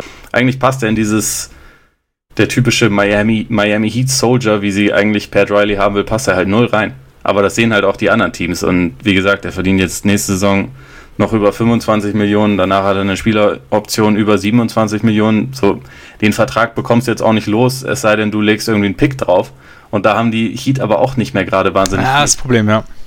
Das ist alles ein bisschen eine problematische Lage. Und also ich, ich sehe auch keinen schnellen Weg daraus, um ehrlich zu sein deswegen müssen sie eigentlich auch darauf hoffen, dass halt so von den jüngeren Spielern, die sie selber haben, also wie Derek Jones, den du angesprochen hast, von, von Bam Adebayo, von, ja. von Winslow, dass halt da aus dem Inneren heraus nochmal ein großes Wachstum kommt, weil ansonsten sind sie halt, sitzen sie halt erstmal einfach auf ziemlich großen Ausgaben und sind ein okayes Team, also etwas besser als Mittelmaß, würde ich mal sagen, aber halt kein wirklich gutes und auch nicht unbedingt eins, was jetzt irgendwie kurzfristig eine richtig geile Perspektive hat. Ja, sie sind da so ein bisschen, finde ich, Opfer ihres, ihres eigenen Erfolgs geworden. Also indem sie halt eben Spieler, die jetzt vielleicht nicht dieses ganz riesige Potenzial haben, aber zu sehr, sehr guten Spielern gemacht haben und sie dann halt irgendwie bezahlen mussten, weil sie dann irgendwie auch nicht verlieren konnten. Und dann hast du halt ein Team, wie du sagst, also ein überdurchschnittliches bis gutes Team, aber halt hast du diese, diese letzten, diese letzten Meter kannst du halt irgendwie nicht machen. Aber ich finde auch, sie haben, was es interessant macht, ist, dass sie eben so, so Leute haben wie, wie Bam Adebayo zum Beispiel, die, die wahnsinnig viel Potenzial haben oder auch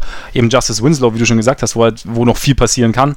Und Derrick Johnson bin ich, äh, Derrick Jones Jr. bin ich auch gespannt, was da, was da noch so geht. Ich meine, der hat jetzt irgendwie seine erste volle Saison dann und hat in der Summer League echt relativ gut ausgesehen. Die Heats sind dann schon wieder so ein bisschen so, okay, man, man, man hat jetzt dieses, das, das Bild Stand jetzt, beziehungsweise das Bild von letzter Saison und hat dann aber noch so ein bisschen, es gibt noch Potenzial aus dem Inneren sozusagen.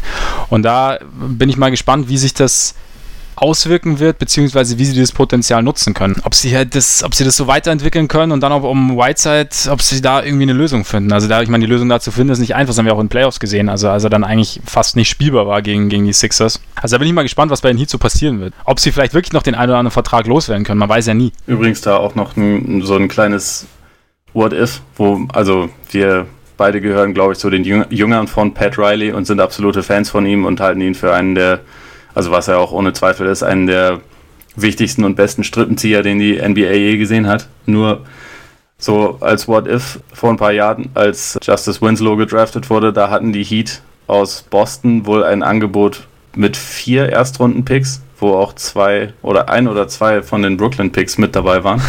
ist irgendwie ganz interessant, weil, sagen wir mal, dann hätte das alles wahrscheinlich eine ziemlich andere Richtung eingeschlagen. Also nicht nur in Miami, sondern natürlich auch in, in Boston, wo jetzt halt diese, diese Picks dann etwas anders eingesetzt wurden. Also teilweise, äh, um selber zu draften, teilweise für Trades. Also, aber es gibt halt auch so ein Paralleluniversum, in dem dann jemand wie, wie Jason Tatum jetzt in, in Miami spielt. Und Kyrie irgendwo ganz anders. Phoenix. Zum Beispiel. Ja, stimmt schon. Wie so, so kleine Dinge können halt echt eine, eine wahnsinnig große Auswirkung haben. Also ich meine, du magst es ja sowieso gern. Du hast ja da kürzlich auch den Artikel zu dem Garnett-Trade damals geschrieben, ja? Mhm. War ziemlich cool eigentlich. Äh, auch witzige Story, das ganze Ding. Also, dass da, was das alles so nach sich gezogen hat. Also, wenn man das, also war ganz cool, wie du so, wie du so gesponnen hast, sozusagen.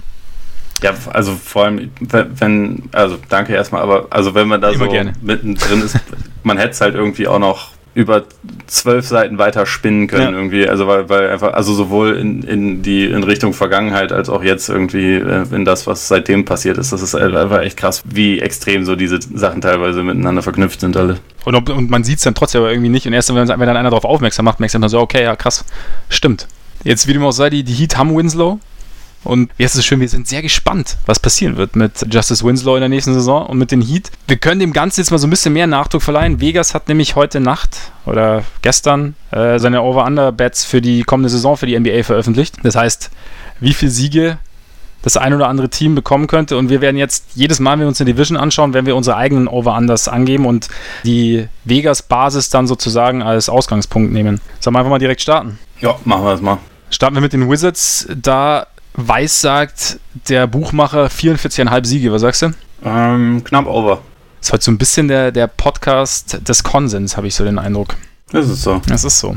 Ich würde nämlich auch knapp Ich, ich notiere das jetzt übrigens mal alles, damit wir oh, uns irgendwann darüber lustig machen können. Also ist sowieso auch eventuell gibt es vor der Saison, bevor es losgeht, also diese ganzen Orts werden ja jetzt sowieso alle paar Tage dann aktualisiert. Ja. Vielleicht machen wir dann nochmal und äh, also machen wir dann vielleicht nochmal alle in einem Pod. Dann bis dahin können wir wahrscheinlich schon ein bisschen an Veränderungen sehen. Und am lustigsten wird es dann wahrscheinlich nach der Saison, wenn halt nichts gestimmt hat. Aber genau. Ja, darauf, darauf, darauf äh, zielt man ja ab, nicht wahr? D deswegen sind wir hier. Gut. Miami 41,5. Äh, äh, äh, over. Gut, gehe ich under. War es mit dem Konsens. Konsens. Ja. ja. Hornets 35,5. Mm, over. Das ist jetzt ein Riesenzünger, wenn ich sage knapp over. Na, das hilft nicht. Okay. Würde ich auch. Over ist over. Over ist over. Over. Magic 31,5. Under. auch under. Mai, oh mein. Ja, ist blöd, ne? Hawks 23,5. Äh, under. Ja gut, Sag ich over. Auch wenn es niemals passieren wird, aber es ist sowieso egal. ist überraschend hoch. Also ich hätte da irgendwie gedacht, dass sie vielleicht das auf 20,5 setzen und dann hätte ich mich schon ein bisschen schwer damit getan. Ja. Aber ich war auch äh, überrascht, aber ich wollte jetzt einfach, ich wollte jetzt die Eskalation vorantreiben zwischen uns beiden, deswegen bin ich auf Over gegangen. Finde ich gut. Ja, ne? Immer ja. Kontra geben. Ja, bleibt jetzt halt die Frage, welches Team am weitesten kommen kann in den Playoffs aus dieser wunderschönen Southeast Division. Ja, Wizards sind meiner Meinung nach das einzige Team, das die Upside hat, in die zweite Runde zu kommen. Also ich glaube, dass Miami auch in die Playoffs kommt, aber ich glaube nicht, dass Miami die Playoff-Runde gewinnt. Deswegen mhm.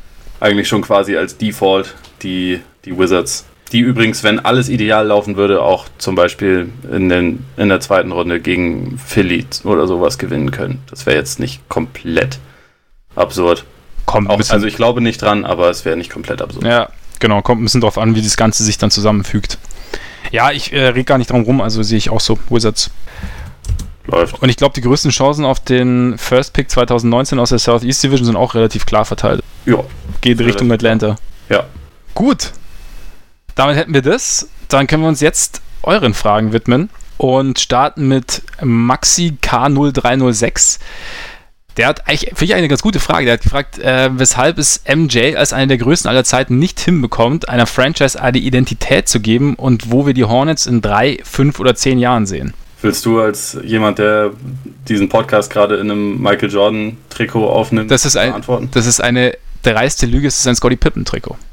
Okay, sorry. Ja. Aber du hast, du hast die Michael Jordan Unterwäsche an, oder? Ja. ich finde die Frage extrem interessant. Also vor allem, weil es nicht darum geht, wo, äh, einfach so, warum macht er kein gutes Team raus, sondern warum man keine Identität verleihen kann. Also zum ersten Mal, also ich glaube, Basketball, vom Basketballverständnis her, ich glaube, kann ihm niemand das Wasser reichen. Ich glaube auch nicht, dass es daran liegt. Also ich glaube, es sind so andere Dinge rein, wie seine, wie, wie, also die da reinspielen. Also wie seine Persönlichkeit und seine Überzeugungen, weil was man, also ich meine, was man so hört von Jordan, hat er einen sehr, sehr, eine sehr, sehr starke eigene Meinung, eine sehr, sehr starke Persönlichkeit, auch eine relativ komplizierte Persönlichkeit. Und ähm, ich glaube, also vor allem bei allem, was man so liest, wenn er sich irgendwie, wenn er was, wenn er von etwas ausgeht, dass das funktionieren muss, dann läuft es auch so. Und ich glaube aber, dass er nicht der allergrößte Stratege ist.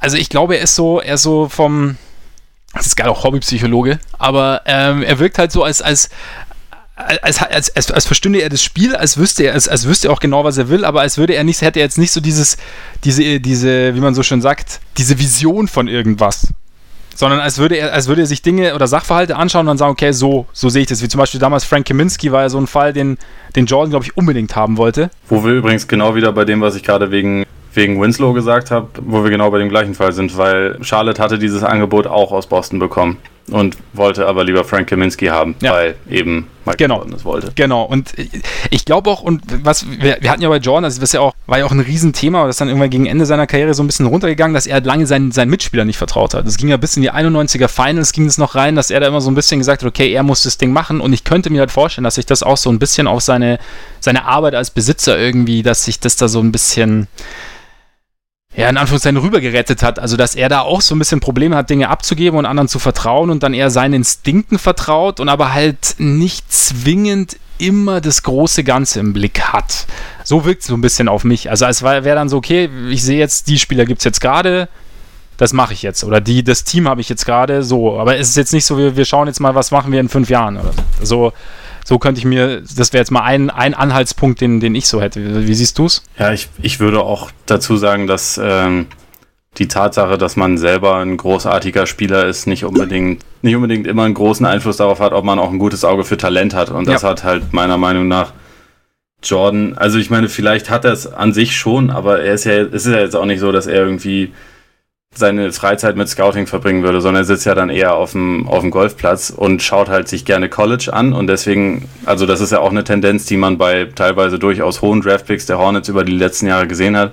Spieler, die am College gut waren, auch teilweise welche, die da ein bisschen länger äh, am College waren, stehen in Charlotte etwas höher im Kurs als jetzt bei anderen Teams. Also sie haben damals ja zum Beispiel halt Kaminski zum Beispiel gezogen. Sie haben auch mit Michael Kidd Gil äh, Gilchrist damals einen am College extrem effektiven, bei vor allem physisch extrem überpowernden Spieler an, an Position 2 gezogen, der also defensiv auch ein extrem guter Spieler ist, aber der halt diese offensive Upside, die man von einem Nummer 2 Pick eigentlich gerne äh, gehabt hätte, jetzt nie wirklich mitgebracht hat und also wo man auch jetzt nicht das Gefühl hat, dass sich das irgendwie jemals ändern wird und ähm, ich glaube, da hat Jordan ein relativ klares Fable, weil er sich halt mit Sicherheit lieber, sagen wir mal, High-Stakes-College-Spiele anguckt, wo dann aber halt vielleicht nicht mehr die, die Top-Talente, die mit ihren nicht so guten Teams schon früher ausgeschieden sind oder gar nicht unbedingt auf der größten Bühne dabei waren, äh, vielleicht sieht er sieht, äh, die da nicht unbedingt die ganze Zeit, sondern denkt sich, ah, okay, der Kaminski hier mit Wisconsin, der ist ja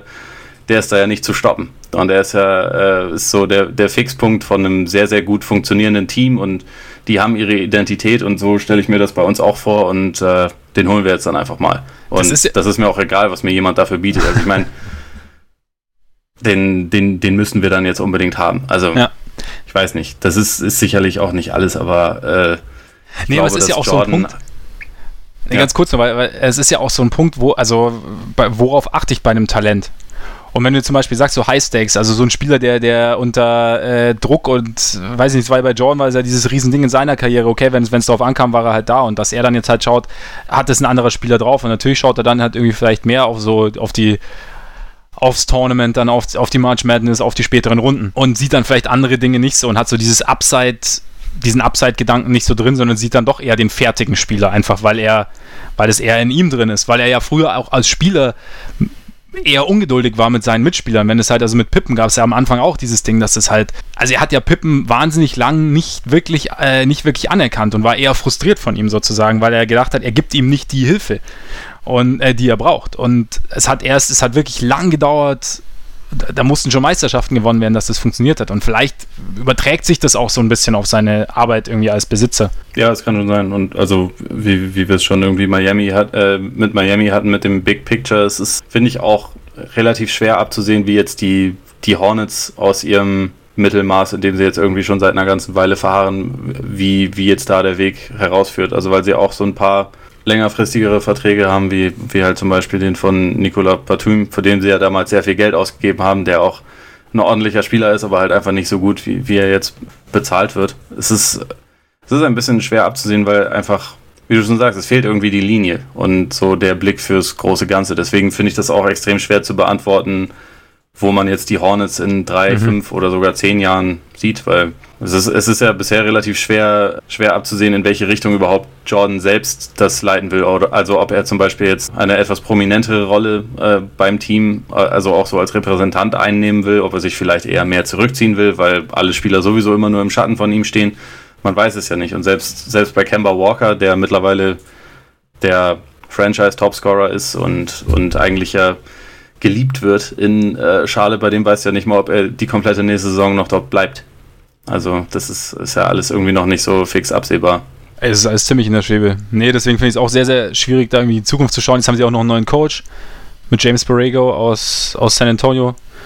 Und ey, mal schauen, wie sie. Ja, da wird vielleicht, vielleicht sieht man nächstes Jahr irgendwie eine andere spielerische Philosophie. Ich weiß es nicht. Aber ich meine, in Schale ist halt auch immer das Problem, hast du auch das Problem des Markts. Also klar ist das jetzt was äh, Fernsehpräsenz angeht oder, oder, oder nicht Fernsehpräsenz, sondern so Anschaupräsenz äh, in Anführungszeichen, also wie du wahrgenommen wirst, hast du da vielleicht nicht, hast du jetzt heutzutage nicht mehr ganz, aber Charlotte ist natürlich als Stadt, zählt wahrscheinlich zu den weniger attraktiven, würde ich jetzt mal so sehen. Das heißt für Free Agents einfach. Deswegen, vielleicht, über, vielleicht ist es auch einfach so ein Punkt, weshalb du dann so jemanden wie Batum, wenn, weshalb du so, so jemandem mehr bezahlst wenn du ihn schon mal hast. Also, ja, so dann, weil, ja. Oder warum du dann jetzt das Geld, was du halt hast, völlig random Tony Parker gibst. Genau. Mit dem du eigentlich nicht ultra viel anfangen kannst, meiner Meinung nach. Zumal du ja auch jetzt nicht die wahnsinnig, wahnsinnig viele junge Talente hast, äh, die jetzt zwingend einen Mentor nötig hätten. Also, ja, ist ein bisschen schwierig. Also ich sehe es aus, ich weiß auch, ich, wo, die, wo die Hornets, ich, ich könnte dir, glaube ich, gerade nicht mal sagen, wo die Hornets nächstes Jahr sind. Blöd gesagt, ja. Also es ist oder übernächstes Jahr. Also da kann ich da so zukunftsmäßig, aber ich weiß ich es nicht. Also worauf sie halt irgendwie hoffen können, ist, dass Miles Bridges und, und Malik Monk ähm, ja, klar, Monk, ja. gute Saisons spielen und dass sie vielleicht dem, der Franchise so ein bisschen eine neue Richtung aufzwingen, indem sie sich halt einfach so in den Vordergrund spielen, dass man sagt, okay, wir, wir richten jetzt so die nächste Version von unserem Team, richten wir auf euch aus, irgendwie auf so ein Flügelduo, was wir dann haben und schauen dann mal, wie wir das irgendwie darum vielleicht strategisch klug besetzen. Also vielleicht ist da ja auch Borrego jemand, der so auch seine Spurs-Philosophie ja so ein bisschen mitnimmt und der da dann mal nachhaltig was aufbauen kann. Das ist nur einfach jetzt, ja. also weil man auch ihn als Headcoach noch nicht kennt, ist es einfach noch nicht zu bewerten, ob, das, ob er dazu in der Lage sein wird oder nicht. Vielleicht ist Park aber auch deshalb da, um ihm quasi so eine, so eine helfende Hand auf dem Spielfeld zu geben, um diese Philosophie besser implementieren zu können. Oder es ist nur äh, eine Ehrenrunde, weil Tony noch nicht aufhören wollte. Nee, ich glaube, ich glaub, Jordan hat doch den ganz großen Plan gefunden und setzt ihn jetzt in die Tat um. Ja, hast recht. Womit- wahrscheinlich, wahrscheinlich ist es. Schon, oder? Gut. Ja. Womit wir zu Tom Schneider kommen. Der hat nämlich gefragt, welche Rolle John Collins bei den Hawks nächste Saison spielen wird und wer der beste Spieler der Hawks ist. Personalunion? Personalunion? Also quasi, welche Rolle, mit, oder zwei Fragen mit einer Antwort beantworten? Ja, können wir, können wir schon so sagen, weil ich, ich weigere mich, einen Rookie als, äh, also der noch kein Spiel gemacht hat, irgendwie da als, als besten Spieler zu nominieren. Bei Kent Bazemore weigere ich mich grundsätzlich, weil er zu den, also zwar ein ordentlicher Rollenspieler ist, aber dafür einer der überbezahltesten Spieler der NBA. Dann wäre vielleicht noch Torian Prince irgendwie ein Kandidat, aber also was jetzt, und, und natürlich Jeremy Lin. Aber wenn es irgendwie darum geht, so wer irgendwie interessant ist und wer mich jetzt dazu bringen würde, dass ich die Hawks auch gucke, abgesehen von Trey Young, das ist halt auf jeden Fall John Collins, bei dem wir eigentlich au- auch noch nicht wahnsinnig viel wissen. Also wir, wir wissen halt, dass er in einem sehr schlechten Spiel, äh, sehr schlechten Team ähm, gute Zahlen auflegen kann, dass er mega athletisch ist und dass er, obwohl er am College überhaupt nicht geworfen hat, so daran offensichtlich arbeitet. Also er hat letzte Saison immerhin 34 Prozent seiner Dreier getroffen, was für jemanden, der am College, glaube ich, wirklich in der Zeit, die er da verbracht hat, einen Dreier versucht hat, schon relativ signifikant Mhm. ist. Und der halt einfach extrem athletisch ist. Und also für mich, die Rolle, die er spielen wird, ist, glaube ich, dass er offensiv so ein bisschen das Spielzeug und halt der und der Spielpartner von Young sein Mhm. soll und, und auch von Lin. Also der halt viel, viel Pick and Roll mit ihnen spielen wird, der halt als Rimrunner und vielleicht auch mal, also wenn er, wenn er weiter diesen, den Dreier verbessert, vielleicht auch ein bisschen mehr rausgehen wird, vielleicht auch, also als, als Pick-and-Pop-Option. Äh, in Atlanta schwafeln sie jetzt schon davon, dass Young und Collins ja wie Nash und Staudemeyer werden könnten. Das äh, finde ich dann immer etwas lustig bei so Leuten, die noch nicht wirklich gespielt haben oder, äh, oder vielleicht eine Saison jetzt hinter sich haben. Deswegen ist das vielleicht alles etwas übertrieben, aber du hast ja schon gesagt, sie haben so ein bisschen, also die, die Hawks haben irgendwie ihre Vorstellung, wie sie sich für die Zukunft aufstellen wollen, wollen so ein bisschen Pace and Space mäßig den, den Warriors und vielleicht auch den, den Suns, die ja so ein bisschen der, der Urvater von den Warriors waren, so ein bisschen ideologisch nacheifern. Und dabei hoffen sie, dass diese beiden im Fokus davon stehen werden.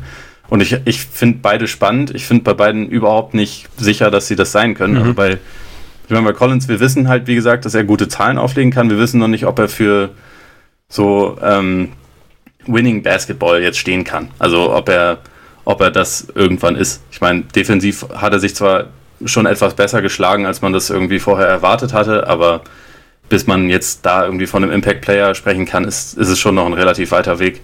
Aber um das jetzt irgendwie nur auf die nächste Saison zu beziehen, ich glaube, sie werden halt einfach viel, viel ausprobieren. Also sowohl mit ihm als auch mit Young und vielleicht so ein bisschen mit, mit Lin, der das noch so ein bisschen dann anleiten kann als etwas erfahrenerer Playmaker.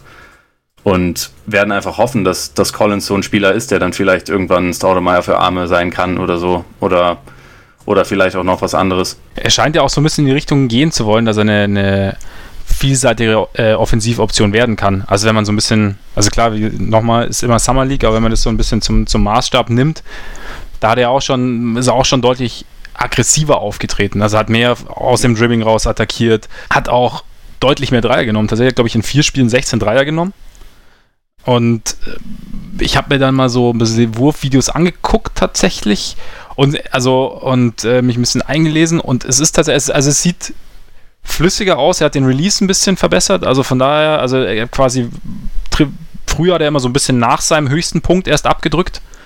Was ja nicht ganz optimal ist und jetzt ist er halt kurz vorher quasi noch im Aufsteigen. Von daher, ja, wer weiß. Also da, vielleicht wird er da wirklich noch eine, noch eine deutlich bessere Option und dann mit, mit Youngs Passqualitäten zusammen kann da schon was draus werden. Also sind wir mal gespannt. Aber könnte schon sein, dass er da, also ich glaube, dass, wie du sagst, dass er, dass die beiden so die zentrale Rolle einnehmen sollen. Und dann Ja, werden wir mal sehen, wer, also- wer der Beste dann ist am Ende. Und bei, bei allem, was man so aus Atlanta hört, ist bei ihm halt so, dass er irgendwie sämtliche Schwachstellen, die er hat, versucht auch anzugehen Ja. und dass er sich halt auch dann, also dass er explizit auch auf Coaches zugeht und halt fragt, wie er an bestimmten Sachen arbeiten soll. Und das, das kann einen auf jeden Fall positiv stimmen. Und also wie du schon gesagt hast, dass der, dass der Wurf offenbar schon irgendwie wesentlich mehr integriert ist und halt sich auch die Technik verändert hat, das ist eigentlich schon mal ein positives Zeichen.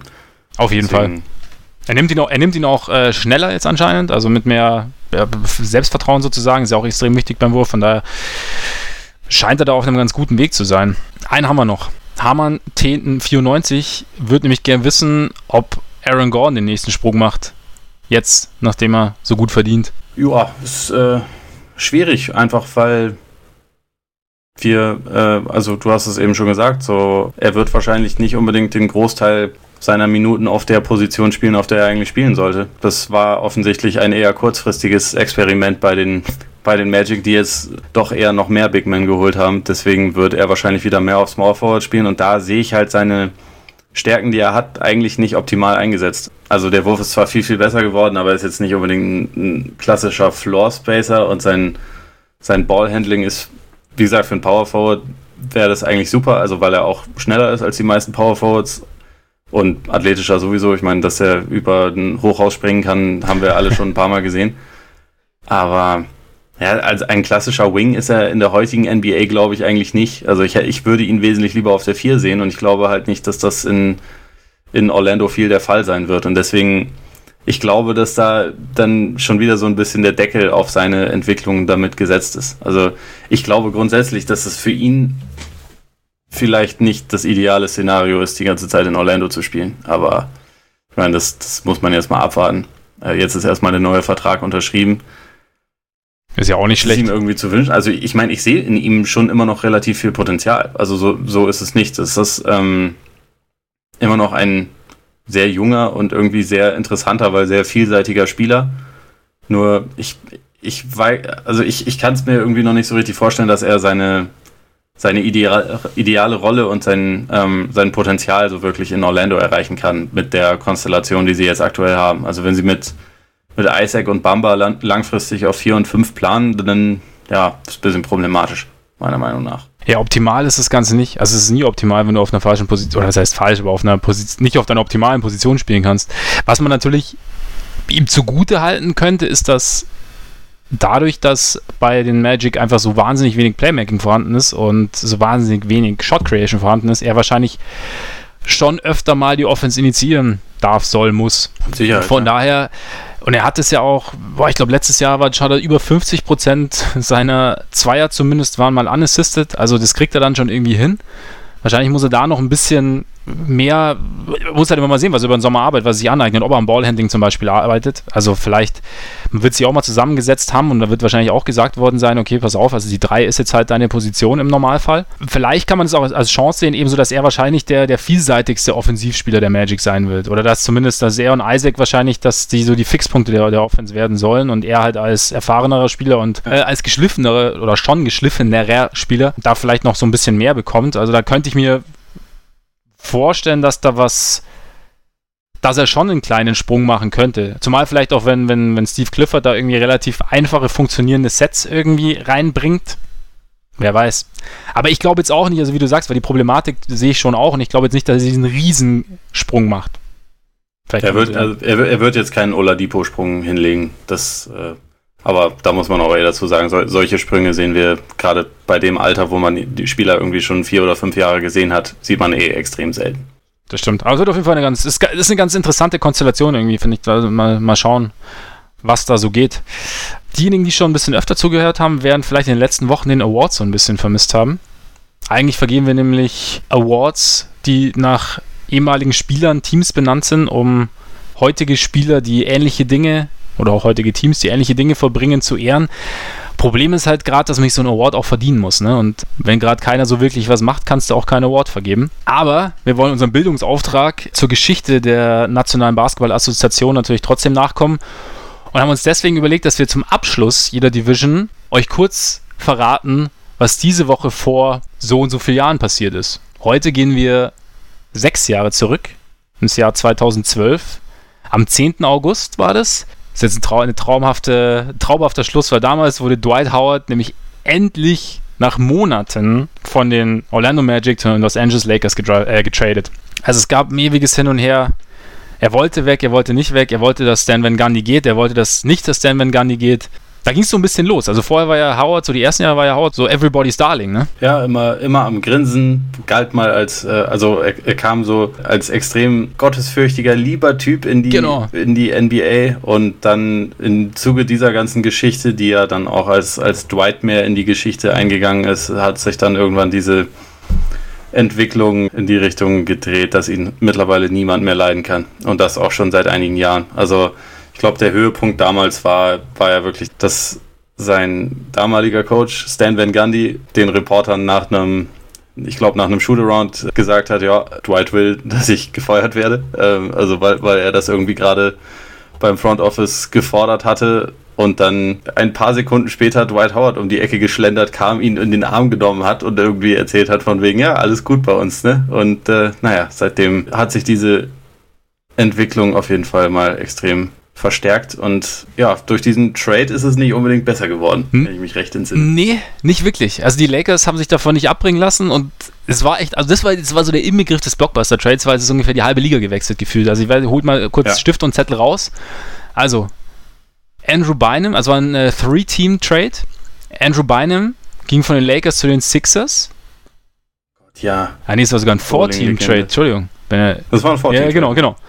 Andre Iguodala ging von den Sixers zu den Nuggets. Aaron Aflalo und Al Harrington gingen von Orlando nach Denver.